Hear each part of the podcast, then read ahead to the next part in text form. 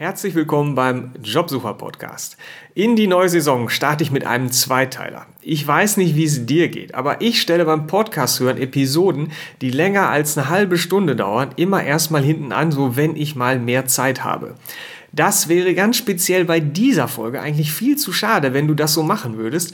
Deswegen habe ich die für dich geteilt in zwei Hälften. So auf die zweite Hälfte zu verzichten, das kam bei der tollen Interviewpartnerin für mich echt nicht in Frage.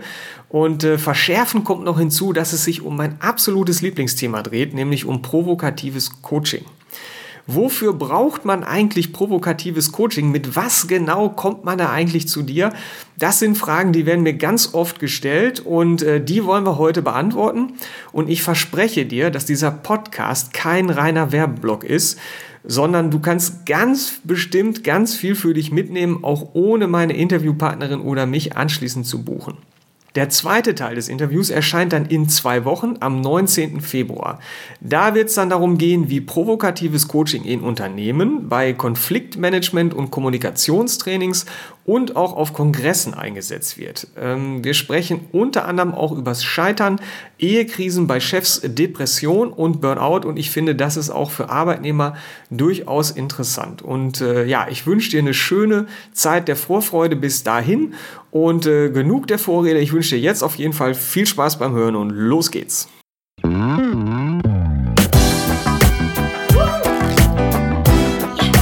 Endlich Montag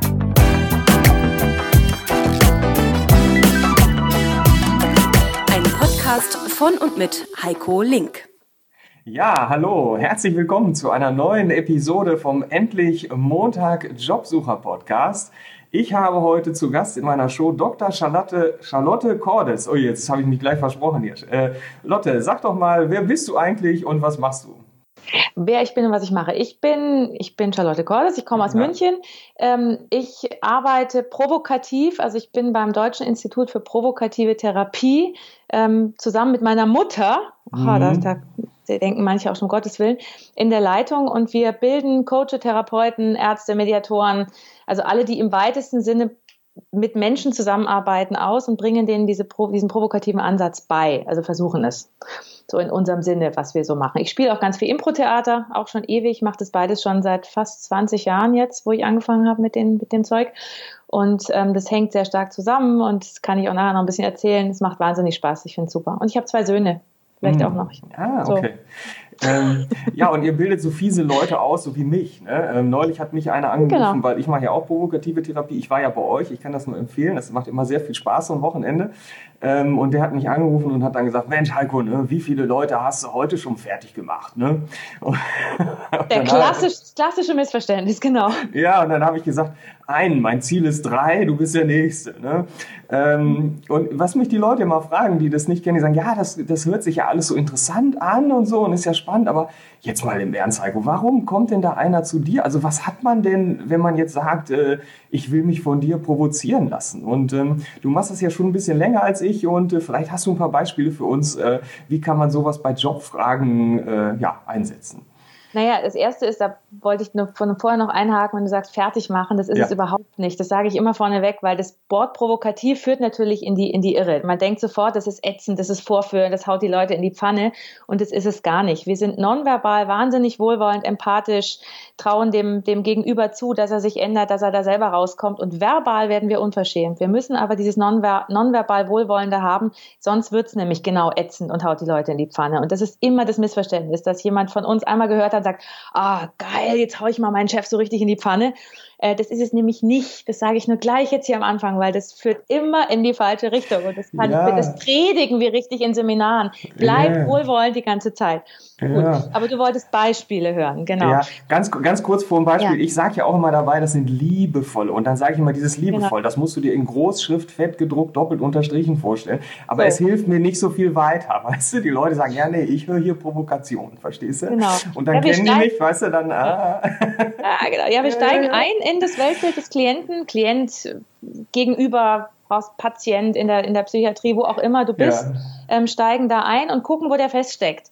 Und versuchen das, wo er feststeckt, ans Licht zu zerren und ins Absurde zu, zu bringen mit, mit Bildern, mit idiotischen Vorschlägen, mit, mit völligen Karikaturen, mit Globalisierungen, Ähm, aber wir dürfen natürlich nicht denken, was wir da sagen, sonst bringt es nichts. Also ich habe immer wieder Coaching-Klienten aus dem, aus dem, aus dem Business-Bereich, die wirklich kommen und sagen, jetzt gib mir mal ein Patentrezept, zehn Punkte Plan, wie ich jetzt beim nächsten Vorstellungsgespräch nicht wieder verkacke, so wie die letzten zehn. So, ja, also sowas ja. habe ich immer mal wieder.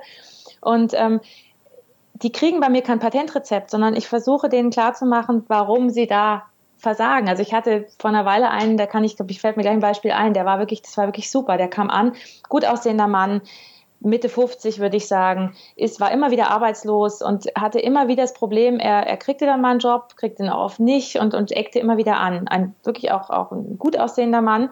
Und der hat, versucht, mich wirklich auszuhebeln in der Stunde. Der sagt, jetzt komm, Kindchen, gib mir mal ein Patentrezept. Oh. Und also so in die Richtung. Und ich habe den immer wieder auch so ein bisschen so angeknufft und habe gesagt, warum schlägst du mich jetzt und so. Aber der wurde immer lockerer. Und habe ich gesagt, naja, bei, bei dir ist ja auch nichts drin. Also ich meine, du bist wunderschön, du bist im richtigen Alter und du kannst bestimmt Mordseindruck machen. Aber wenn die dich einmal anpieksen, dann merken die halt, da ist nichts dahinter. Du bist halt eine leere Hülle und du bist hohl und so. Und so solche Sachen. Also ich habe ihn gesiezt damals, also ich ziehe ihn immer noch. Ich habe ihn nicht geheiratet. Ja. Also. Ach so, äh, also wir sind übrigens nicht verheiratet, nur Nein, nein, nein, nein. und ähm, das klingt so brutal, wenn man das jetzt so hört, wenn ich das erzähle, aber ähm, ich habe gemerkt im Laufe der Stunde, der wurde immer verwirrter und immer nachdenklicher und sagte irgendwann, nachdem er wirklich versucht hat zu sagen, jetzt komm, jetzt sag mir endlich, wie ich es machen soll und jetzt erzähl mir doch mal und dann habe ich gesagt, nee, das bringt bei dir gar nichts, weil da kommt sowieso nichts an und, und du weißt sowieso viel besser, wie du es machst und oder lauter solche Sachen. Und der wurde immer verwirrter und immer entspannter und sagte irgendwann, ich verstehe schon, bei dir kriege ich kein Patentrezept, ich muss selber drauf kommen, wie ich es mache.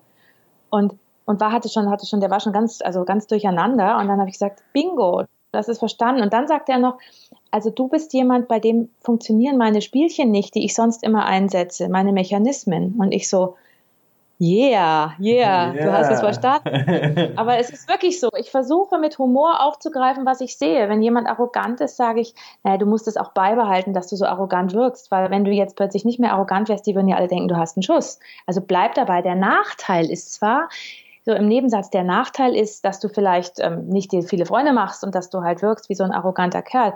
Aber der Vorteil ist, du musst dich auch nicht öffnen. Das ist auch viel zu gefährlich, sich zu öffnen und so. Solche Sachen habe ich zu dem ja, auch ja, gesagt. Ja, und, ähm, und der wurde immer, immer entspannter und rief mich dann zwei Wochen später an und sagte, ich bin im Vorstellungsgespräch eine Runde weiter. Ich habe immer nur dein Gesicht vor mir gesehen in diesem Gespräch, wie du mir vorspielst, wie ich dann da bin. Und da musste ich so lachen und war so entspannt, dass ich weitermachen konnte.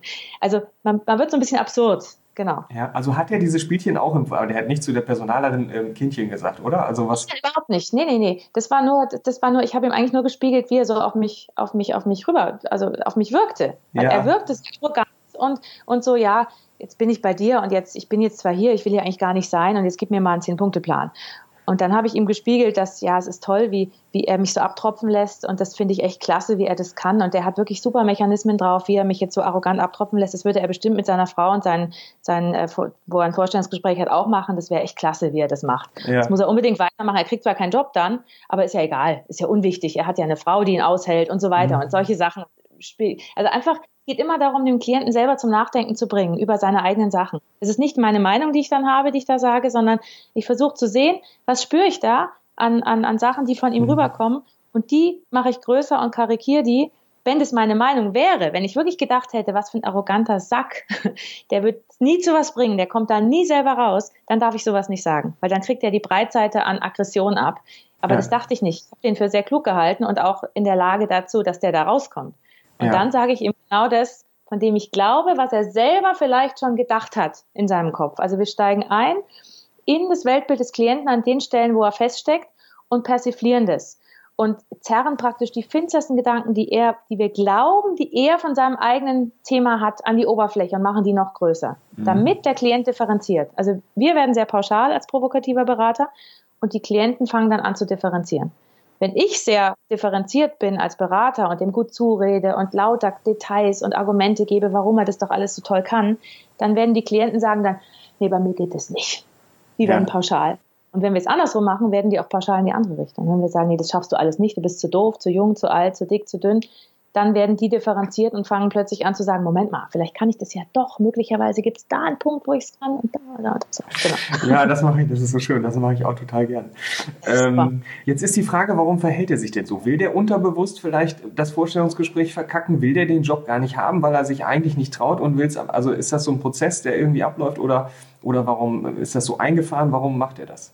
Ja, das, das ist immer, das kommt auch immer darauf an, wer es ist. Also das ja. versuche ich natürlich auch rauszufinden. In dem Moment, wenn der, wenn der mir so Sachen erzählt, ich schieße in den Busch und gucke, ob ein Hase rausspringt. Also ja. ich vermute auch solche Sachen. Ich sage, nee, ist klar, warum solltest du auch einen Job machen? Dann musst du dich da wieder beweisen. Und also ich drehe es da auch wieder um. Dann musst du dich beweisen, dann musst du da irgendwie toll sein, dann musst du da super Sachen machen. Wozu? Ist doch viel zu gefährlich. Also das sind genau diese Sachen, die du ansprichst. Ja. Das hole ich hervor, drehe es aber um. Also ich sage nicht, naja, möchtest du das vielleicht nicht machen, weil du Angst hast, also so ernsthaft, sondern ich drehe es um und sage, nee, ich behaupte es einfach. Nee, du willst es nicht machen, weil du hast Schiss. Ja. Du bist ein Angsthase. Ja. Du kommst da, warum solltest du arbeiten? Bleib doch zu Hause, lieg den ganzen Tag vor der Glotze, Hartz IV ist auch nicht so schlecht, solche Sachen. Ja, damit, der, damit der selber sich klar wird, er oder sie, also Mann wie Frau, es gibt natürlich auch Frauen, die kommen, nicht nur Männer, ähm, damit mit die Klienten sich klar werden, was will ich eigentlich? Und zwar emotional gefüttert klar werden und nicht nur im Kopf. Also viele Klienten kommen mit einer vorgefertigten Reportage, die haben schon 20 Leuten das Gleiche erzählt, da ist keine, keine Emotion mehr drin. Mhm. Und ich fange relativ schnell an, reinzugrätschen und, und, ähm, und die zu unterbrechen damit die aus ihrem Kopf rauskommen. Ich will die ins, in, in die Emotion kriegen, weil nur emotional passieren Veränderungen. Also nur im Kopf kann man eine nette Einsicht haben und dann genauso weitermachen wie vorher. Habe ich auch schon oft erlebt. Ja. Aber wenn man emotional was, was packt und was erwischt, dann ist die Chance groß, dass, dass ein Klient anfängt, emotional gefüttert was zu verändern und nicht nur im Kopf zu denken, ah, jetzt hat aber die Lotte gesagt, das soll ich machen, jetzt mache ich das vielleicht oder oh, lieber nicht, ist mir zu gefährlich. genau. Und das ist wirklich, das macht wahnsinnig Spaß, weil du merkst, wie, wie schnell du Klienten, die auch, die auch oft schon bei wirklich bei vielen Sitzungen bei, bei in anderen Methoden waren. Also es gibt tolle Methoden, ich will das nicht schlecht machen. Also ich ja. bin jetzt kein Missionar hier, der sagt, nur das Provokative zählt. Aber das ist ja was, was sich in der, in der Psychiatrie entwickelt hat. Also der Frank Farrelly, der die provokative Therapie erfunden hat, hat die mhm. mehr zufällig erfunden und zwar in der Psychiatrie und hat wirklich aus geschlossenen Abteilungen Leute rausprovoziert, 17 Jahre lang. Und die haben oft gesagt, schick Frank, ich weiß nicht mehr, was wir machen sollen. Ähm, ich weiß, der macht der Arbeit zwar unmöglich, aber das Ergebnis ist toll. Schön, das ist gut.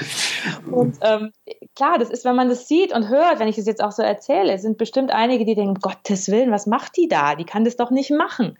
Und das sind auch Rückmeldungen, ja. die wir im Seminar oft kriegen, so, boah, die den Klienten fragen, sag mal, warum gehst du, stehst du da nicht auf und gehst und so. Und ja. die Klienten sagen meistens, nee, ist überhaupt nicht so. Ich habe mich echt verstanden gefühlt und ich habe wirklich einen Anstoß bekommen. Wir kriegen oft Mails vier Wochen später noch, die sagen, ey, ich habe mir das, ich habe mir das noch, das hat nachgewirkt.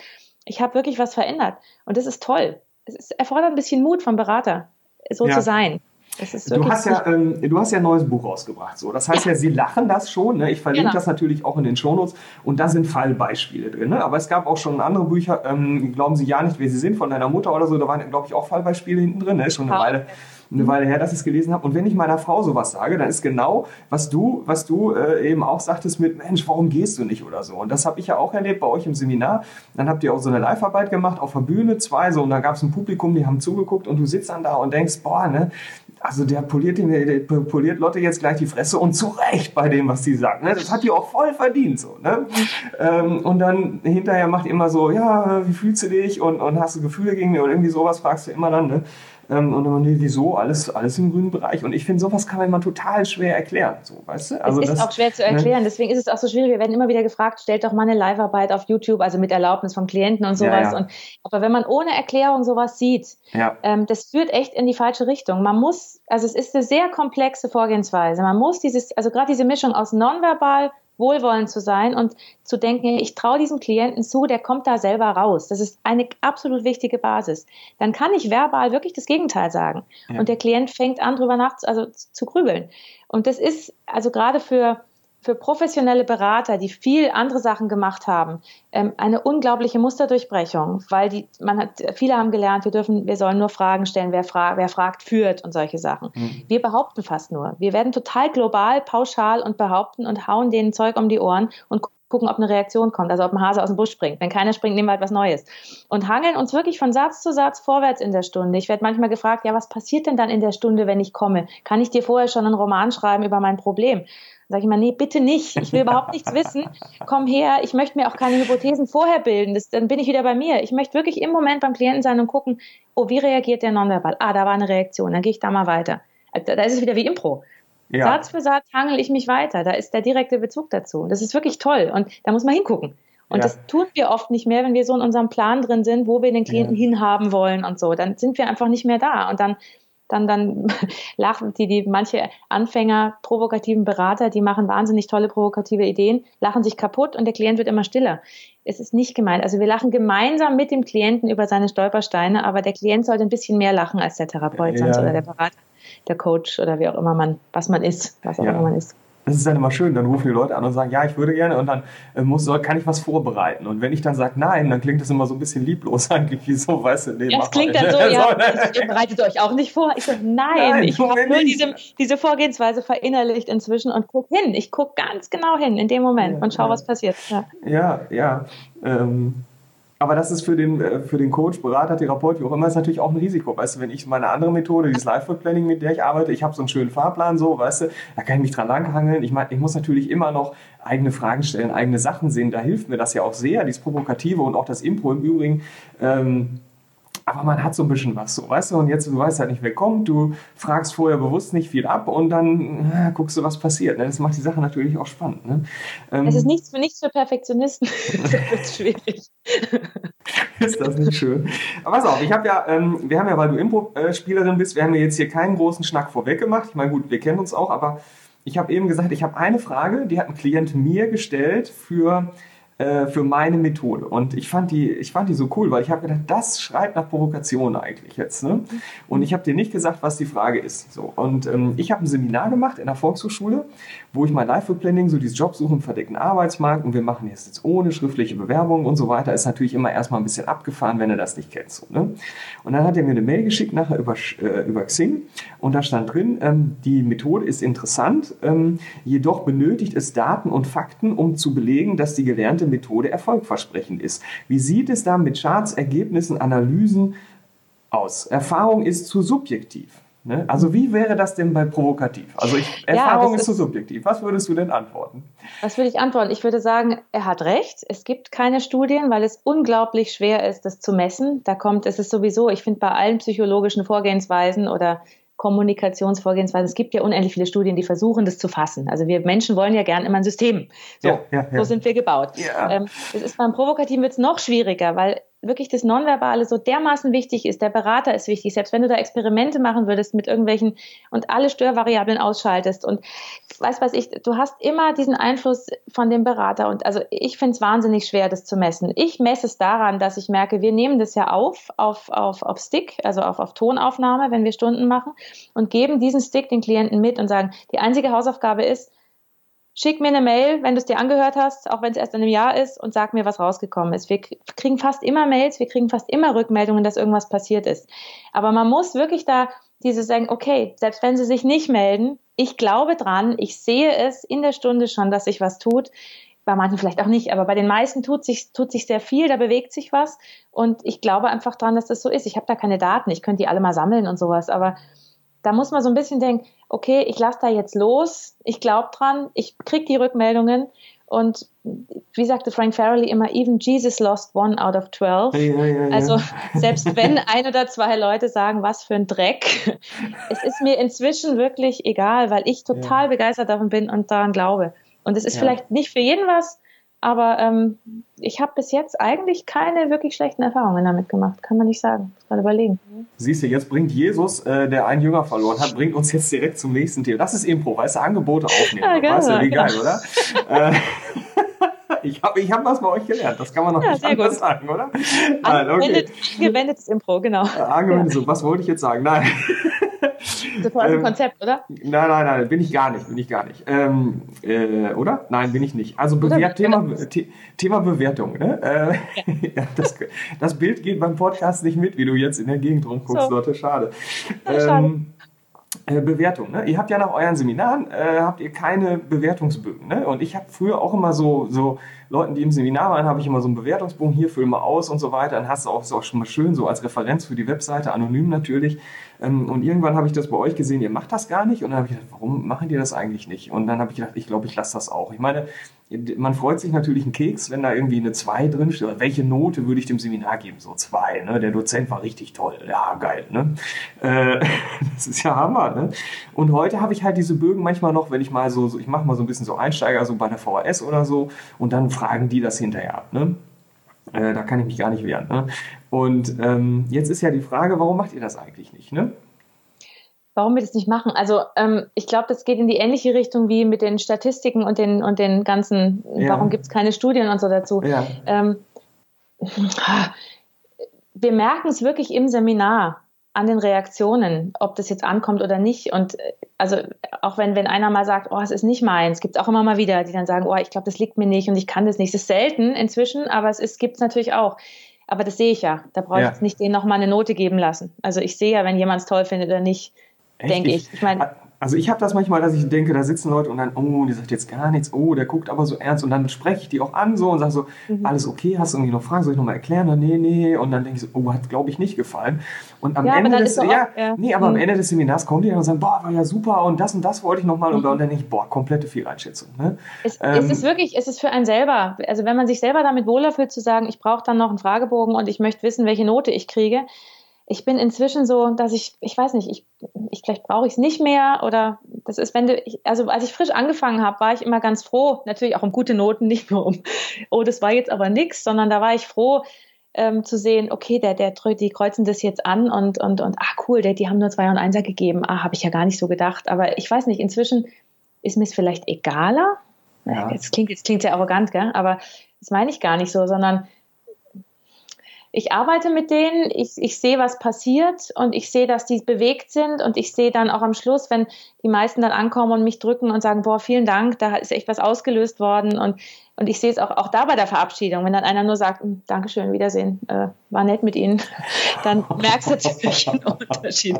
Es passiert eigentlich fast nicht mehr, aber ich glaube, ich bin auch, ich war früher, glaube ich, missionarischer unterwegs. Ich war so begeistert. Ah bin immer noch begeistert, aber ich war so begeistert davon, es muss doch jeder toll finden. Wow, ja. das, das, kann doch nicht sein. Und da war ich, glaube ich, mehr im Stress auch selber. Inzwischen denke ich mir, ich finde es toll. Ich weiß, ich sehe es, was es bewirkt in meinen Einzelstunden. Ich merke, was es im Seminar auch auslöst. Ähm, ich muss jetzt nicht dann von jedem Einzelnen noch ein Feedback kriegen. Wenn ich im Seminar merke, jemand schmiert mir ab oder jemand äh, ist vielleicht nicht mehr ganz dabei, dann gehe ich da auf jeden Fall drauf ein. Also ich versuche das alles aufzugreifen. Aber wenn dann im Nachhinein vielleicht einer sagt, ah, naja, gut, war ganz nett, ich komme aber nicht wieder, ich, da brauche ich jetzt keinen, keinen Fragebogen mehr. Also ich weiß nicht. Ja, das hatte ich mit meinem Life Work Planning auch, dass ich zu Anfang dachte, das kann doch nicht sein. Wie kann man diese Gespräche nicht führen? Das ist doch so toll, das muss man doch mal so, dieses ja, Missionarische. Ne? Und das ja, bringt voll. dich in eine Situation, das ist tödlich. Also wenn du da nicht von runterkommst, dann kannst du aufhören nee. eigentlich mit dem Job. Nee, da wird ne? man arrogant. Krass, ne? Man wird ja. arrogant, ist beleidigt, wenn jemand es nicht gut findet. Das ist ja auch nicht das Ziel. Ich möchte ja jetzt nicht missionieren. Ich bin ja jetzt wirklich, da bin ich auch nicht nicht Jesus oder Buddha, der sagt, der Buddha würde das, glaube ich, gar nicht machen, aber nee. so, ein, so, ein, so ein Heilsbringer, der sagt, ja, das ist das Einzige, was ihr machen müsst. Ich sage auch immer, ihr könnt es kombinieren mit allem. Es ist ein schönes Zusatztool. Es ist eher eine, es ist, ist auch eigentlich nicht, es ist keine, ha, es ist eher eine Haltungssache. Also wenn du die Haltung verinnerlicht hast, was das Provokative ausmacht, ähm, dann kann dir nicht viel passieren. Du kannst es kombinieren mit allem. Selbst Leute, die vorher nur Fragen gestellt haben und sagen, oh Gott, jetzt kann ich, darf ich keine Fragen mehr stellen, wenn ich provokativ werde, dann sage ich immer, du, fangt an mit eurem Lieblingsklienten, werdet einmal die Stunde provokativ, wenn euch ein schönes Bild einfällt, eine schöne Idee und den Rest macht eure normalen Sachen und versucht es zu mischen. Wenn es euch Spaß macht, macht ihr automatisch mehr. Wenn ja, nicht, okay. fällt es halt wieder raus. Das ist ja wie mit allen Sachen. Wenn du Blut geleckt hast, wird es immer mehr und wenn du merkst, na ja, ganz nett, dann machst du es nicht. Also das ist, das ist die Stelle, wo der Klient sagt, Heiko, jetzt hör mal auf, jetzt, jetzt mach mal ernst. Und ich denke, genau.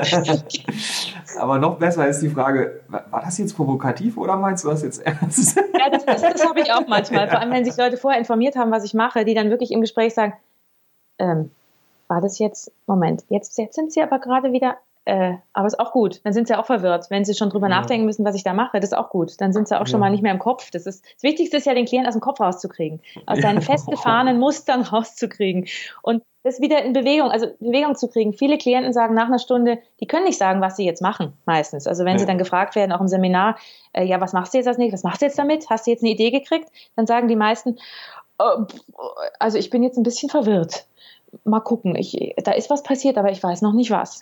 was? Und das muss man auch aushalten als Berater. Ja, auf jeden Fall. Kommt. Und das ist ja, schwer. Äh, vor allen Dingen, weil wir ja weise und erleuchtet sind. Nein, aber. Äh, Natürlich. aber äh, Alter, äh, na, was wollte ich sagen? Das ist ja eigentlich für Klienten auch ein bisschen, äh, es ist noch zu früh für mich eigentlich, das ist ja für Klienten auch ein bisschen, hä, weißt du, der kommt jetzt, gibt Geld aus, will ja irgendwie eigentlich vielleicht so wie deiner auch, ne, will irgendwie sagen, so jetzt gib mir mal hier den, die, den, den goldene Lösung oder was ich da machen soll, ne? Und dann geht er raus und ist verwirrt und weiß nicht, was er machen soll. Das ist ja eigentlich, ähm, eigentlich nicht so schön, ne? oder? Ja, es, ist, es hat eine Depotwirkung. Also das Gute ist ja, wenn jemand verwirrt ist, ist das festgefahrene System in Bewegung geraten, was schon mal gut ist. Und die haben oft sehr festgefahrene Muster wo sie feststecken, wo sie, in denen sie einfach schon lange drin sind, mit denen sie auch was erreicht haben, aber wo sie jetzt einfach an eine Grenze kommen. Mhm. Und wenn du das System verwirrst, das ist schon mal ein guter Schritt, dass wieder Veränderung passieren kann, weil da sind die Emotionen beteiligt und es kann wieder was in eine andere Richtung vielleicht mhm. passieren, was auch immer er damit macht. Und deswegen sage ich immer, ich freue mich wirklich immer über jede Mail, die auch drei Tage, fünf Tage, vier Wochen später kommt, ähm, wenn die sich diesen Stick nochmal angehört haben oder auch nicht und wenn einfach sie drüber geschlafen haben, das hat eine Depotwirkung. Dieses Provokative hat eine Depotwirkung und ist wie eine Depotpille, sage ich ja, immer. Ja, ja. So in kleinen Dosen. Äh, vielleicht fällt demjenigen der, beim nächsten Mal in der Situation, wenn er in dieser Problemsituation ist, ein Bild ein, was ich gebracht habe in der Stunde und muss dann drüber schmunzeln, damit damit ist er wieder entspannter schon in der Situation und das hat, er hat nicht mehr so viel Schaum vor dem Mund vielleicht, als wenn er jetzt auf den, also Beispiel, der kommt zu seinem Chef und mit dem hat er ein Problem gehabt und ich habe irgendwie den Chef geschildert oder ihn, wie er dann immer ist in irgendeiner Figur in der Stunde und der geht in diese nächste Situation mit dem Chef und denkt an so ein Bild, an den Teufel, der ihm auf der Schulter sitzt oder was auch immer kam. Ja. Das sind unterschiedliche Bilder, die mir da einfallen und muss dann schmunzeln. Und wenn du lachen musst, wenn du über sowas schmunzeln musst, meine, wir sind so absurd im Leben, das gibt's überhaupt nicht. Das, wenn man da nicht ab und zu mal drüber lachen kann, dann, dann würden wir uns gegenseitig alle umbringen. Ähm, dann, dann kann es gut sein, dass er entspannter dem Chef gegenüber ist, weil er innerlich lachen muss und sich denkt, aha, okay, so ist es jetzt also. Mhm. Hast du da noch mal ein konkretes Chefbeispiel? Weil ich sag mal, sich ärgern über einen Chef, das gibt's doch bestimmt öfter, ne? Also.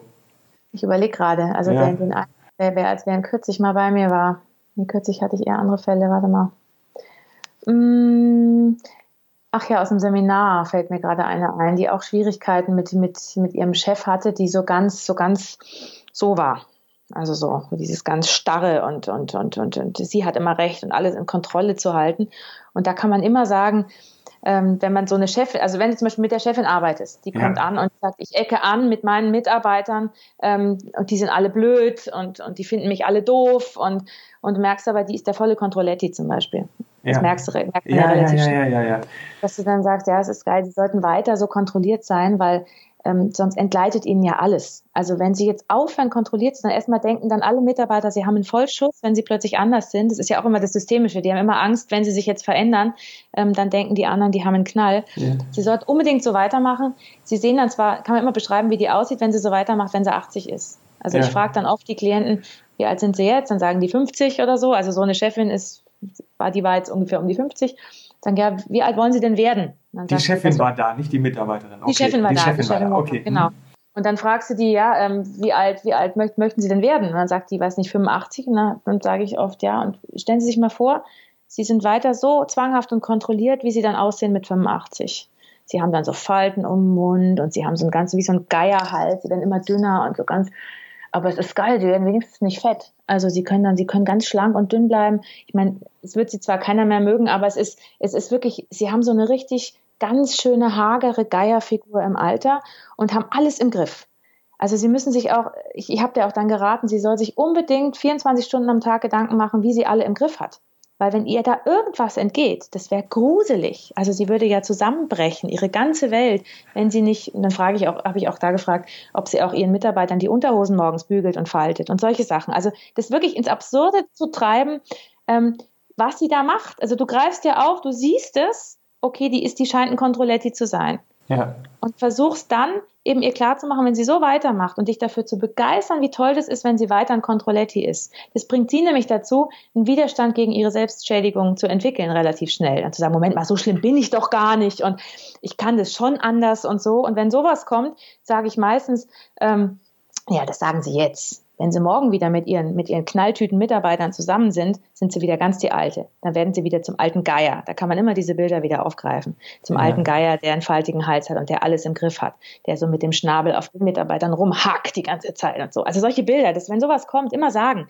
Weil wenn die nächstes Mal ihre Mitarbeiter sieht, und hat dieses Geierbild und denkt, wie sie mit dem Schnabel jetzt auf diesen Mitarbeitern rumhackt. Also ich habe selten erlebt, dass jemand da nicht schmunzeln muss, weil er selber sich so absurd über sein eigenes Verhalten Gedanken macht. Das ist echt spannend sowas. Also ich finde ich finde sowas klasse. Und es ist viel, viel, viel effizienter, als wenn man den, wenn man so den moralischen Zeigefinger rausholt und sagt, also hören Sie doch mal, Sie können doch nicht so kontrolliert sein, Sie müssen die doch auch mal lassen und Freiheit lassen. Das sage ich im Prinzip indirekt, nur ich lasse sie selber die Entscheidung treffen, ob sie das macht oder nicht, wenn ich es umdrehe. Meine Frau würde jetzt wieder sagen, boah, Geier, das kannst du nicht machen. Ne? Ich denke ja, gerade, um genau, noch mal kurz bei den Bewertungen einzuhaken, ja, was für eine Bewertung würde dir die geben? Ne? Und wäre, würdest du eine 2 anstreben oder eine 1 oder keine Ahnung? Oder würdest du sagen, Hauptsache den Geier rausgehauen? So, ja, ja, Hauptsache, Hauptsache, es bewegt was bei ihr. Ja, ich, ich mache ja nicht irgendeinen Geier bei irgendjemandem, sondern ich steige ein in das Weltbild von ihr ja. und gucke, was sehe ich da? Wo kann ich da einhaken? Wo stellt sie sich selber ein Bein? Und das ziehe ich ins Absurde. Sie stellt sich ein Bein damit, in dem Fall, dass sie dass sie alle kontrollieren will, was sie natürlich selber fertig macht. Du kannst nicht alles im Leben kontrollieren. Das würde ich jetzt ernsthaft zu jemandem sagen. Umgedreht, ja. provokativ sage ich, mach weiter so. Begeister dich dafür, was sie da tut. Das bewirkt, dass der Klient in den Widerstand dagegen geht, irgendwann. Manchmal muss man relativ viel provozieren, bis ein Widerstand kommt. Ich habe auch mal einer, die steht auch in meinem Buch, einer Klientin geraten, die hat sich über ihre Kinder wahnsinnig aufgeregt. Und der habe ich dann wirklich so Sachen geraten, wie dann gib sie halt zur Adoption frei und mach neue. So. Ja, ja. Und meistens ist so, dass im Publikum die Leute dann denken, ach du Scheiße, was sagt die da? Aber die Klientin hat danach gesagt, das steht, da habe ich auch im Buch zitiert, boah, bei mir kam die Löwenmutter raus. Ich habe ich hab gespürt, wie sehr ich meine Kinder liebe, wenn du solche Sachen sagst. Und das ist genau das, was passiert. Und das ist, ob das jetzt im Business Coaching ist oder in, in einem in einem privaten Thema, das ist eigentlich egal. Du versuchst immer den Widerstand gegen die eigene Selbstschädigung hervorzurufen, um dass die irgendwas, dass die in Bewegung kommen, dass die was tun, dass die sagen, ey, es kann ich doch. Ich habe auch in der, ich weiß nicht, ob ich den im Buch habe oder nicht, so einen Abiturienten gehabt vor einer Weile, den schickte die Mutter. Da rief er an bei mir und die Mutter hat immer im Hintergrund, hat die so ins Telefon mit reingequatscht, ja, du musst jetzt einen Termin ausmachen und du musst jetzt das machen. Und er sagte dann immer, ja, ich muss jetzt einen Termin ausmachen. Also hat immer das wiederholt, was die Mutter ihm eingeflüstert hat. Der war so 17, 18. Ja. Und dann kam der also und saß hier, es war so ein bisschen, bisschen phlegmatischer Typ, bisschen, bisschen dicker und so und saß so neben mir, wirklich wie so ein Schluck Wasser in der Kurve. Und das Problem war, der kriegte, der war kurz vorm Abi und kriegte seinen Arsch nicht mehr hoch zum Lernen. Und dann habe ich angefangen, dem auszuschmücken, dass er doch keinen Abschluss braucht, weil er hat ja Mutti. Mutti greift ja sowieso überall ein und kontrolliert ihn. Ja. Und wozu soll er selbstständig werden? Er bleibt einfach immer bei Mutti wohnen, bis Mutti stirbt und dann balsamiert er sie ein und bleibt auch noch bei ihr wohnen, baut ihren Motor ein, damit so wirkt, als würde sie noch leben und so, erbt dann ihr Geld. Wozu soll er ein Abitur machen? Wäre doch nicht nötig und so. Und der fing immer mehr an zu schwitzen neben mir. Also der, der war völlig aufgebracht. So, das, also, nee, und das will er ja gar nicht und so. Und ich so, ja, aber es bleibt dir nichts anderes übrig, so wie du da jetzt auch im Stuhl hängst und deinen Arsch nicht hochkriegst. Ja. Aber wozu auch und so. Und irgendwann stand der auf, der sprang richtig auf, stellte sich vor mich hin und hielt eine flammende Rede. Ähm, dass er unbedingt jetzt auch studieren will und sein Abitur machen will und er will das alles machen, also in der Stunde noch. Oh. Und da habe ich gesagt, habe ich gesagt, Moment mal, jetzt äh, komm mal nicht nicht zu viel auf einmal. Ich meine, wenn jetzt morgen Mutti wieder, wenn die dich jetzt gleich abholt, dann und dir die Unterhosen bügelt und so, dann dann äh, bist du ja wieder ganz der kleine Butzi Butzi, der wieder jetzt bei der Mutti da am Zipfel hängt und so. Und das fand er überhaupt nicht witzig. Also es kann durchaus passieren, dass die mal sauer werden, aber eher auf ihre eigenen Sachen als auf mich. Also ja. dass sie auf mich sauer werden, habe ich noch nie erlebt. Und dann die Mutter ähm, schrieb mir irgendwie zwei oder drei Wochen später eine Mail und hat gesagt, boah, super, der lernt wieder, was haben Sie getan? super, super, die war total begeistert und hat mir den nächsten Klienten geschickt. Also das war gelöst damit, das Thema. Der hatte einfach, manchmal, manchmal bringst du die ja nur auf was, wo sie vielleicht selber noch gar nicht drauf gekommen sind, dass sie da feststecken. Also ich habe ihm eigentlich nur klar gemacht, wie, wie toll es ist, dass er, dass er jetzt nicht lernt. Also begeister dich für das, was die da machen. Ja. Begeister dich für das Symptom, sagen wir immer oder zieht den Esel am Schwanz. Das ist das, also zäumst von hinten auf. Ja. Weil gut, gutes Zureden bringt meistens gar nichts. Also vor allem nicht bei, bei Jugendlichen sowieso nicht. Aber Erwachsene auch nicht. Ich war, nee, überhaupt nicht. Da, da unterscheiden die sich nicht. Ja. Ähm, ich frage mich gerade, weißt du, der kommt ja dann raus und dann sagt Mutti doch bestimmt so, ja, was hat die denn jetzt mit dir gemacht, oder? Und dann äh, so, ja, äh, äh, äh. also ich hatte das mal, dass eine Mutter dann angerufen hat und sagt, ja, mein Sohn, der sagt hier gar nichts, was, was haben sie denn gemacht oder so? Weil Mama hat es dann halt auch bezahlt irgendwie oder was, ne? Ähm, kannst natürlich dann nichts sagen, aber das ist halt voll schwierig, ne? Also. Ich sage ich sag immer ganz klar, ich habe Schweigepflicht. Ich frage auch immer, willst du deine Mutter dabei haben oder nicht? Also gerade ja. wenn es Jugendliche sind, die kommen ja dann oft, kommen die Miteltern. Manchmal ja. ist es sogar ganz gut, wenn die mal alle kommen. Ja. Aber ich überlasse es wirklich denjenigen, um den es geht. Und die sagen dann manchmal, ja, ich möchte jetzt, dass er dabei ist, ich möchte, dass er nicht dabei ist. Und ich sage ganz klar, was das, was hier besprochen wird, bleibt unter uns. Selbst wenn die mich anruft und alles macht, wenn die dir den Stick versucht zu klauen, ist deiner. Ja. ja, ja, wenn du nicht willst. Du kannst es gerne mit allen besprechen, wenn du möchtest. Ich sage nichts. Mhm. Also das, das muss man ganz klar machen, weil sonst ist ja auch Schweigepflicht. Also das ist wichtig. Und das sage ich, würde ich auch der Mutter sagen. Wenn die mich danach fragt, ja, was haben Sie gemacht? Ich habe es bezahlt. Ich so, Schweigepflicht. Wenn er es Ihnen nicht sagen will, ich habe ihm versprochen, ich sage nichts. Oder ihr. Mhm. Ich hatte neulich so einen Fall, da, das, da hatte ich das Gefühl, der war so ein bisschen in der Opferrolle, so, weißt du, wo ich dann auch gesagt habe, ah oh, ja, Opferrolle ist gut, nicht? bleib drin, mach mehr, weil dann wirst du natürlich betudelt und betüdelt von allen und das ist ja wunderbar. Und da musste ich bei deinem Beispiel eben so ein bisschen dran denken. Äh, hattest du so einen Fall auch schon mal? Ich meine, das wird doch, weil ich hatte ja so, mh, so ein bisschen überlegt zu gucken, äh, wollen wir heute auch vielleicht über Depression, Burnout oder irgendwie sowas reden? Und ich frage mich so, jetzt bei dem weiß ich nicht, aber insgesamt geht das in so eine Richtung und ich hatte auch schon ähm, jemanden so über 50 Burnout und ähm, äh, wo, wo, ich halt auch provokativ äh, unterwegs war dann so. Ne? Ähm, und hat es funktioniert? Oder? Ja, das war der erste Teil meines Interviews mit Dr. Charlotte Cordes. Ähm, am Schluss ein kleiner Hinweis wie immer, bitte bewerte mich nicht bei iTunes oder Facebook und gib mir auch keine Google-Bewertung. Und äh, vor allen Dingen denk dran, nimm dich vor allem, was irgendwie Veränderungen bringen könnte, in Acht und Podcast hören gehört definitiv äh, dazu. Also sei vorsichtig, ja, und buch weder bei Lotte noch bei mir ein Coaching. Das ist viel zu riskant. Also Gut, eigentlich ist es jetzt nicht so riskant, aber bei dir, naja gut, das weißt du selber, bei dir natürlich schon, weil gerade du solltest es eigentlich lieber lassen. Für dich ist es eher nichts und wenn man weiß, was kommt und alles bleibt beständig und man, man kann schon so in die Zukunft gucken für die nächsten zehn Jahre und du weißt genau, was an welchem Tag wann passiert, das ist ja auch schön, da einfach so eine Gewissheit zu haben und nicht immer so hin und her zu springen und so weiter. Nicht? Also brauche ich dir ja nicht erklären, weißt du eh. So, falls du beratungsresistent sein solltest, noch mal ganz kurz zur Erinnerung. Im zweiten Teil, ähm, der in zwei Wochen erscheint, geht es um provokatives Coaching in Unternehmen, Ehekrisen bei Chefs, Depression und Burnout. Und das ist ganz gefährlicher Stoff, du weißt es schon. Also lass eigentlich vielleicht dann doch lieber die Finger davon. In diesem Sinne, heiter weiter.